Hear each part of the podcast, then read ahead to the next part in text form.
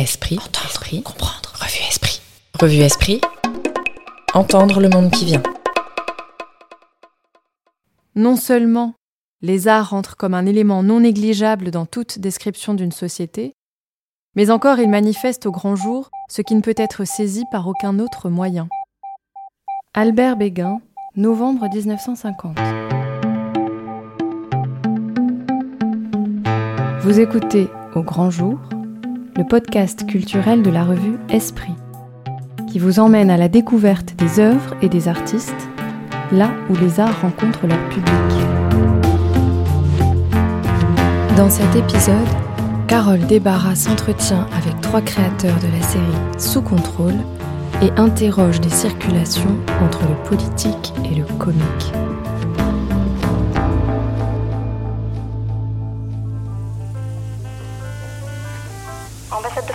Ah, enfin. Que puis-je faire pour vous Ici le groupe Armée pour l'Islam. Nous avons des otages français. Nous voulons parler à l'ambassadeur. je vous, en- je vous entends mal. Le plus simple serait de nous contacter via le formulaire sur le site de l'ambassade et on vous rappellera. J'ai dit, ici le groupe Armée pour l'Islam. Nous avons des otages français. On peut parler à l'ambassadeur. L'ambassadeur n'est pas disponible. Le plus simple serait de nous contacter.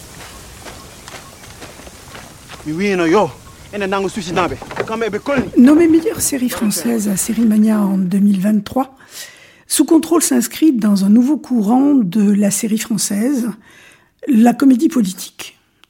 Si, en plus de son ton enlevé, elle nous intéresse ici, c'est pour deux raisons.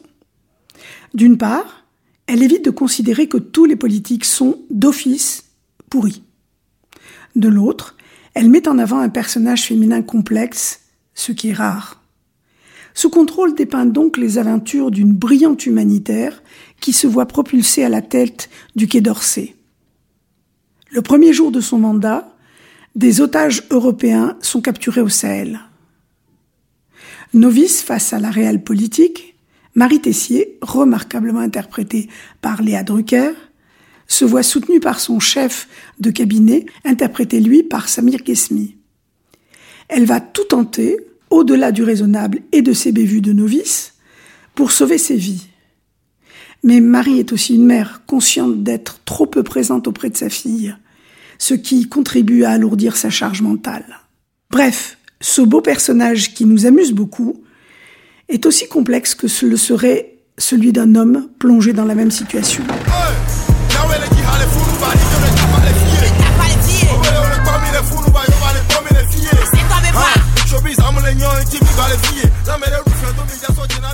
Pour parler de cette œuvre qui laisse toute leur chance à des idéalistes, nous entendrons aujourd'hui trois voix. Celle de son créateur, celle d'un acteur, et parce que la comédie est aussi affaire de rythme, celle du monteur. Depuis Les Nuits Fauves, Samir Ghesmi accompagne les meilleurs auteurs français, de Solveig Anspach à Rachid Bouchareb, en passant par Arnaud Desplechin, Noémie Lovski. Il joue ici le conseiller de Marie, son Jiminy Cricket, en quelque sorte. Charlie Delvart, que l'on connaît comme écrivain et scénariste, a créé cette série. Cet automne, on pourra lire son dernier livre, Que ferais-je à ma place aux éditions Flammarion. Quant à Guillaume Laura, il a travaillé au montage de séries originales comme Miskina, 3615 Monique ou 10%. Écoutons-le. Il y a deux entités sur le projet. Il y a à la fois Charlie euh, Delvart, qui est le scénariste, qui a écrit cette histoire, et donc qui est vraiment l'âme de la série. Et après, il y a l'interprétation, euh, la mise en scène et l'articulation euh, que le réalisateur a conçu, qui amène du décalage, euh, des moments un peu poétiques, des décrochages, euh, voilà. Je pense que le choix qu'a fait Erwan de, de caster pour le rôle principal Léa Drucker, c'est clairement ce qu'a ce qu'a donné le tempo du montage. euh, voilà. Sans elle, il y aurait pas la même série. Sans elle, il y aurait pas euh, cette crédibilité, cette euh, de, de ce personnage qui progressivement part de plus en plus dans dans cette énergie, voire même cette folie. Euh, donc c'est vrai que c'est ce qui nous a vraiment guidé au montage en tout cas sur la comédie. Après, c'est vrai que toute la construction et la thématique de chaque épisode qui, qui est centrée autour de Marie Tessier, comment le montage s'organise autour d'elle, puisque c'est elle qui est le moteur, c'est elle qui est l'accélérateur, c'est même elle qui décélère dans l'épisode 5. C'est vraiment, c'est tout son mouvement et toute son énergie qui nous a aidé à construire. Euh, Léa, euh, elle a cette énergie et cette amplitude qui permet, euh, dans la scène emblématique de la conférence de presse, d'avoir ces accélérations, tout d'un coup, ces coups de folie, ces pas de côté et donc, c'est vrai qu'on se cale vraiment sur ce tempo-là. Samir Guesmi, vous interprétez le rôle d'un directeur de cabinet, celui de Marie Tessier. Euh, c'est pas tous les jours euh, qu'on me propose un directeur de cabinet. C'est vrai que quand, quand, le rôle est, fonctionnel, entre guillemets, où l'intime n'est pas raconté, parce que c'est pas le propos, c'est vrai que moi, je me laisse la liberté de, je me mets rarement dans des carcans où, où, je m'empêche rarement, enfin en me disant, euh, alors un directeur de cabinet c'est comme ça, un policier c'est comme ça. Je me dis que le costume, la fonction, les, les, les, les situations, le dialogue euh, racontent déjà tout ça. Donc moi, ça me laisse la liberté de d'être le directeur de cabinet euh, unique en fait. Celui-là et pas un autre. Celui-là et pas un autre. Et, vous m'avez tendu la perche au début. Vous avez dit ça dépend du costume. Je trouve qu'il y a un travail sur le costume que, du directeur de cabinet que vous êtes, qui est beaucoup plus marqué que pour n'importe quel autre personnage. Vous arrivez en tant qu'humanitaire un peu débraillé, vous passez directeur de cabinet très élégant. J'ai vu au générique Agnès B, enfin bon, des costumes de bonne façon. Et puis au fur et à mesure que vous évoluez, vous, avez, vous revenez vers du tweed nettement plus casual et nettement plus chic, parisien et décontracté. Et c'est fou parce que ça aide à comprendre un petit peu le personnage que vous êtes. Quelle acuité, je suis, impressionné de la, la, manière du travail. Ouais, mais aussi euh, un intéressement. non, mais enfin, c'est vrai que Harold, on s'était dit, je sais pas par où c'est venu, soit par Charlie, soit par Erwan notre réalisateur, Erwan sur la costume, qu'il avait quelque chose de, de, de, de, le goût prononcé des vêtements, le goût euh, prononcé des, des, des, des, belles choses, du, du beau costume, et, euh, et qu'après on se raconte ce qu'on veut. Moi, je me suis dit euh, qu'Harold, euh, aussi pour parer à, à, à l'importance de la mission, et peut-être un, un, petit complexe. Moi, je suis sûr que n'importe quelle personne, d'où qu'elle vienne, peut, peut, peut être impressionné par, par la fonction. Donc je me suis dit, il va se planquer derrière, euh, derrière euh, une, des, des, des, des, beaux tissus, une belle étoffe, euh, des, des, costumes qui, voilà. Et c'était comme un, comme un, ouais, comme un, un bouclier ou je ne sais quoi, enfin, un, une armure, une armure élégante. Hein oh, pardon.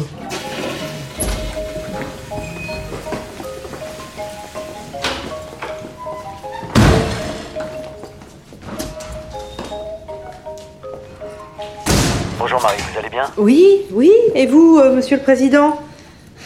Comment ça va? Vous, vous écoutiez aussi France Inter? Oui, je suis d'accord avec vous. Il faut aider la population syrienne et vous allez vous en occuper, vous, en tant que nouvelle ministre des Affaires étrangères. Pardon? Du chemin a démissionné, c'est moi qui ai besoin de vous. Votre expérience et votre engagement seront bénéfiques à ce poste. C'est très gentil, mais moi, vous savez, j'ai besoin d'action plus utile sur le terrain. Dans le concret, quoi. Vous avez fait tout ce que vous pouviez dans l'humanitaire. Il est temps d'agir à un autre niveau. La France a besoin de sollicitude, d'empathie et qu'elle ait un visage, le vôtre. Votre leçon de politique était très convaincante. Allez maintenant convaincre les partenaires européens. C'est concret aussi. Vous vous en sentez capable? Bah oui. Donc c'est oui? Oui.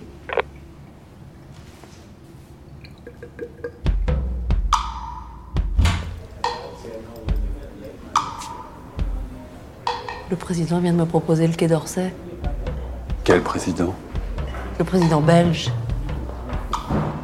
Charlie Delvart, vous êtes écrivain, scénariste. Vous passez de l'écriture fictionnelle écrite au scénario de cinéma ou de série avec facilité, difficulté?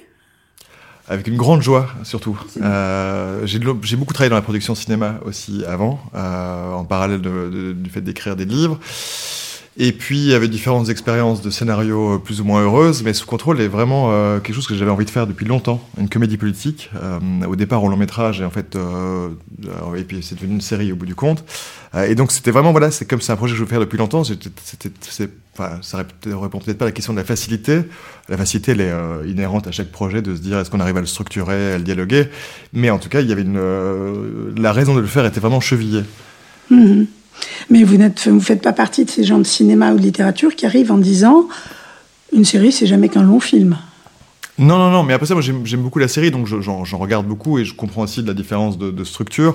Euh, c'est pas pour autant que je suis arrivé seul à l'écrire, c'est-à-dire que je- au départ, j'ai eu l'aide d'un collaborateur d'écriture qui est Benjamin Charby, qui m'a aidé à structurer. J'avais d'abord fourni à Arte un grand blob de 80 pages avec euh, plein de dialogues. Enfin, c'était une sorte de synopsis très très long et la réunion s'est terminée par euh, c'est super, mais revenons à l'idée de départ. Et puis parallèlement aussi, j'avais lu énormément sur les, sur les prises d'otages, tant d'un point de vue politique que d'un point de vue, euh, euh, enfin, récit de captivité. Et, euh, et puis j'avais voulu mettre énormément d'éléments dessus, même si le point de départ était un, c'est un article de, du Monde sur les, les otages d'Areva à Arlit, où en fait, il- qui montrait certains dysfonctionnements dans la gestion. Il y avait deux filières qui s'étaient mises en parallèle, et donc les, les, les, les terroristes savaient plus trop à qui s'adresser. Parallèlement à ça, le dossier a pris du temps, donc euh, Hollande a remplacé Sarkozy, et Hollande a décidé qu'on ne payerait plus pour les otages, donc il faut rappeler les familles des otages en disant maintenant on ne paye plus pour les otages, euh, même si on paye au bout du compte, mais il faut quand même des mensonges rhétoriques pour établir des positions qui conviennent à, à, à- à- à- à l'entièreté de l'Europe ou du monde. C'est-à-dire que maintenant, il y a une sorte de consensus sur le fait qu'on ne paye pas. Donc si on paye, on va pas le dire. Euh, ce qui n'était pas, le- voilà, c'était peut-être pas le cas avant. Et euh, mais du coup, donc, voilà, c'est vrai que j'avais beaucoup lu et puis à un moment, en fait, j'avais trop de matière euh, où en fait, j'avais envie de mettre des petits flags rouges en disant attention, ça c'est réel, ça c'est réel, ça c'est réel. Et puis euh, et donc, euh, oui, enfin, j'étais content d'avoir l'aide de quelqu'un sur ce qui m'aide à recentrer sur euh, d'abord une tension narrative et de se dire que la comédie, elle est encore mieux quand elle est portée par un récit euh, qui arrive à gérer cette tension, ce time lock. Et, euh, et donc voilà, donc ça, c'était la partie la plus difficile. Après ça, dialoguer, ça, c'est vraiment euh, un truc que j'aime beaucoup. Euh, Et puis, je trouve que la, la politique, la diplomatie, qui est un endroit de parole, euh, avant tout, où les mots ont une importance et, et puis ils sont, ils sont opérants. Euh, je sais pas, je trouve ça, voilà, d'autant plus, je trouve ça un terrain de jeu génial, d'autant plus par des nouveaux arrivants qui sont libres. Marie Tessier, ministre des Sports Shinada. C'est incompréhensible ce qu'ils font. C'est sûr, c'est du complot. C'est pas de la connerie. C'est vicieux comme stratégie. Changer de ministre en pleine négociation Personne n'a jamais fait ça. On va pas se laisser faire par les Français. On est fort aussi, chef. Il faut pas se décourager. Vous vous inscrivez dans une tendance très actuelle des séries françaises, peut-être même des films, mais surtout des séries. Euh, si on va de Baron Noir euh, jusqu'à aujourd'hui Dans l'ombre, tiré du roman de Édouard Philippe et Gilles Boyer, qui est euh, actuellement en train d'être réalisé par euh, Pierre Scholler. Euh, effectivement, il y a une, envie des producteurs, des plateformes et des chaînes de montrer la politique. Et vous avez fait ce choix, mais il me semble que vous avez fait un choix assez différent, par exemple de Parlement. Vous avez pris un ton comique, mais il n'est pas que comique. Moi, j'avais en tête l'idée d'une comédie screwball réaliste. Euh, et, réaliste parce que je trouve ça important. En fait, je, je vois pas pourquoi il faut inventer. Enfin, il faut rester ancré dans les mécanismes du pouvoir. Et l'idée était de faire une double comédie de bureau qui se répondent. C'est-à-dire que si on met des, des, des politiques et des terroristes autour d'une table, on résout la situation en une heure. Ça se passe jamais comme ça. Et plus le temps avance, plus ça fragilise l'issue de la, la négociation. Euh, et les références, alors je, je crois qu'en fait, il y a eu un manque de fiction politique où euh, déjà pendant tout un temps, il y a eu évidemment euh, l'exercice du pouvoir qui était ou des tentatives, ou par exemple, Scholler. voilà, où il y a eu le, le film de Xavier Duringer aussi qui lui collait très fort à l'arrêté de Sarkozy au moment de son élection, Mhm. euh, qui s'appelait La Conquête. Après ça, je, je- les références étaient surtout anglo-saxonnes. Il y a le travail d'Armando de Iannucci, tant sur In the. Loop. Voilà, il a, il a commencé par In the Loop. Enfin, il a, en long métrage, il y avait In the Loop, mais avant ça, il avait sa série en Angleterre qui s'appelait The Thick of It, qui a donné Vip derrière pour une sorte d'émanation.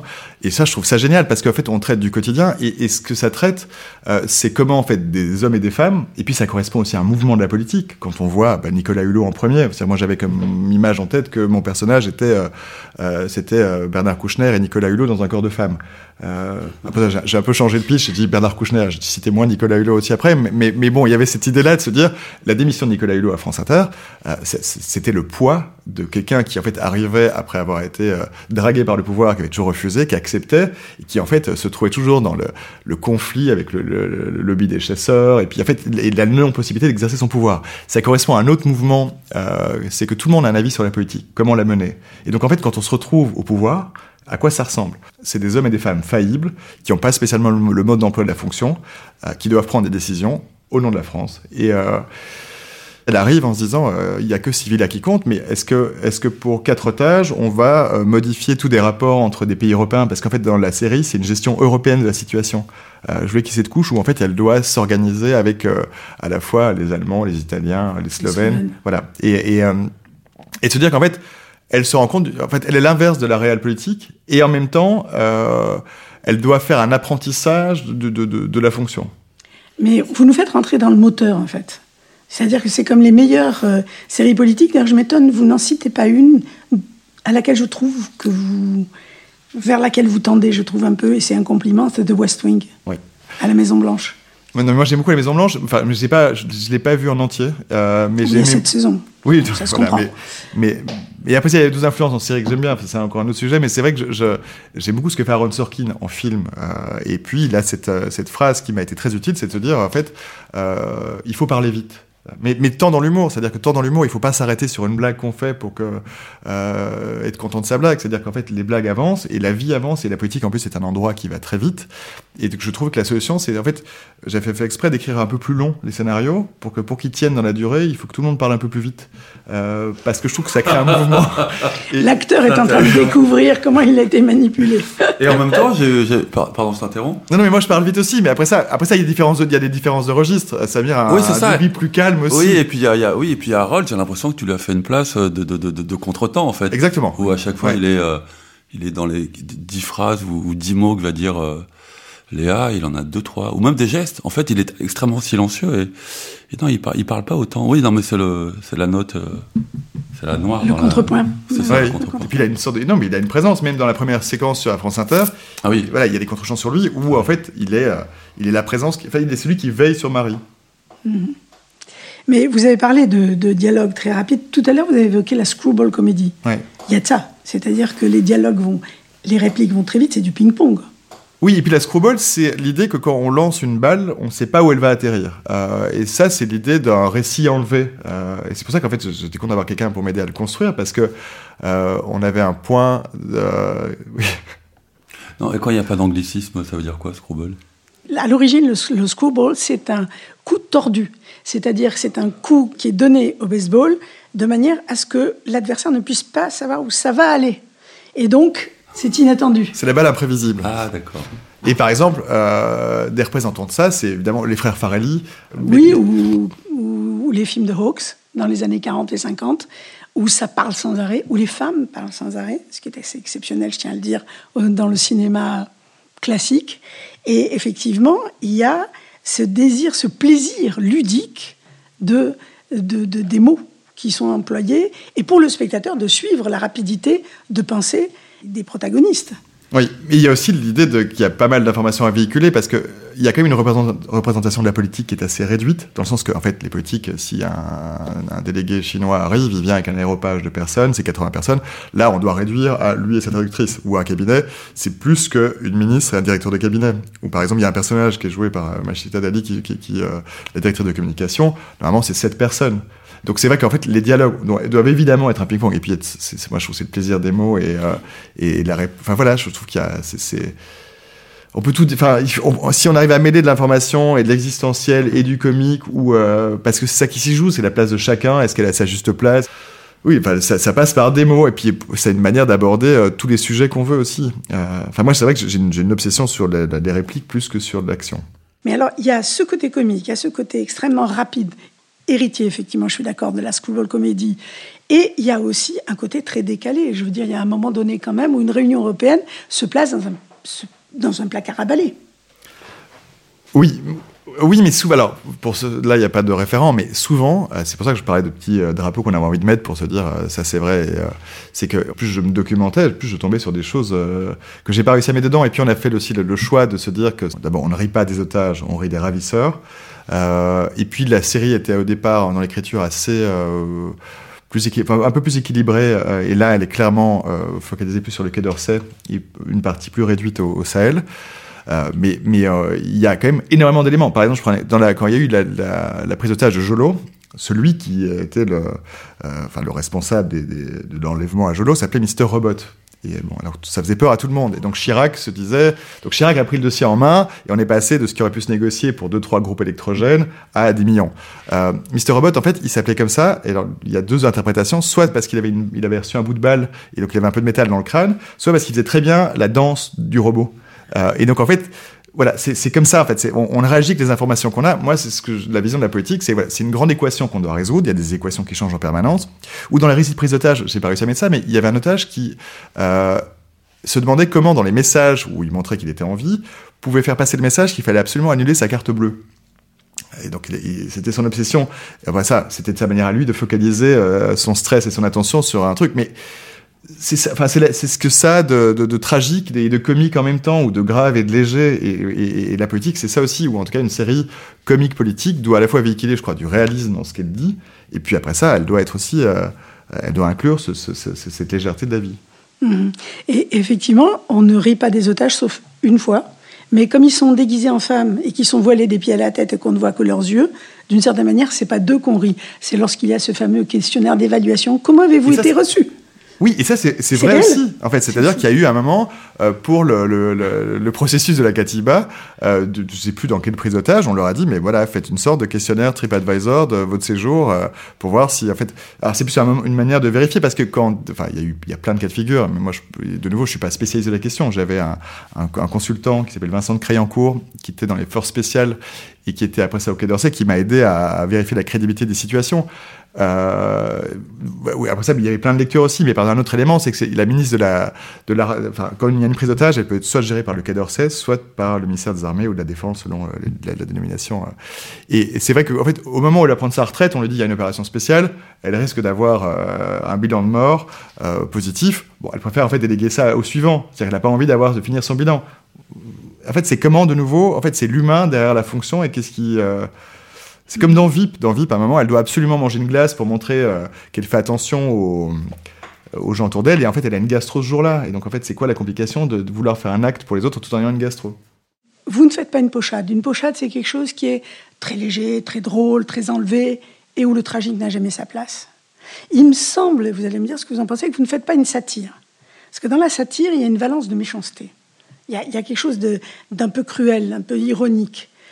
Mais vous êtes dans un mélange inattendu entre le comique, le décalé, le drôle, et en même temps quelque chose que je trouve votre personnage, euh, Samir, incarne, qui est une sorte de gentillesse si on enlève le côté condescendant. En France, quand on dit de quelqu'un qu'il est gentil, c'est qu'on le prend de haut et qu'on trouve que ça n'offre aucun intérêt. C'est le côté les politiciens ne sont pas tous pourris.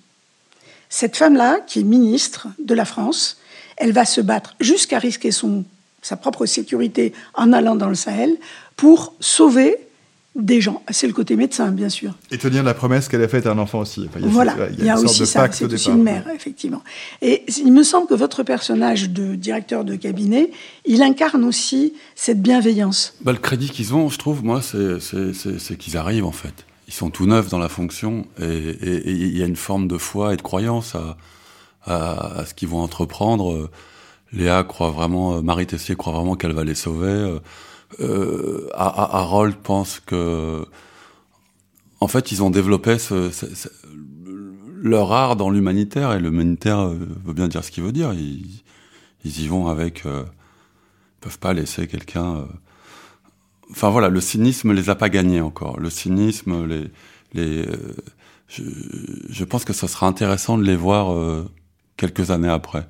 Et si s'il continue avec euh, cette gentillesse, cette humanité, euh, je sais pas si la machine politique euh, est ouais est, est, plus forte que moi. Je pense que la machine est plus forte. Je pense que je pense qu'il faut partir à temps. Je, je, je pense que, je, enfin, je pense que, enfin, c'est un peu, euh, comment dire, un peu, un peu naïf de dire ça, mais gentillesse et politique, ça marche pas trop ensemble. Et euh, de ce que je vois de l'extérieur, mais euh, je, ouais, je pense qu'il, ouais, que c'est en sursis. Euh.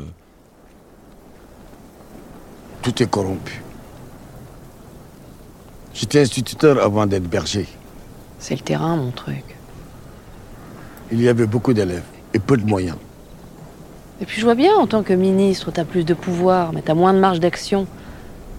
Et tout l'argent public allait dans les extractions minières et les magouilles politiciennes. La politique, j'y crois plus. Avec ce genre de discours, si on croit plus en rien, qu'on fait plus rien, c'est sûr que rien ne va bouger. La politique, c'est un autre terrain où il faut rien lâcher non plus. Mm. Il faut aussi de l'empathie en politique. Mais pas trop. Puis ça prend plus de temps. En fait, je crois aux moutons. C'est concret, les moutons.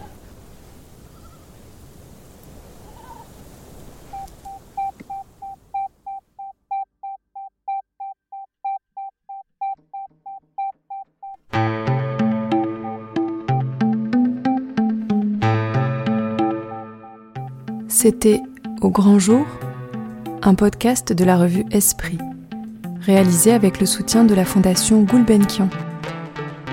Écriture et préparation, Carole Desbarras. Réalisation, Léobardo Arango.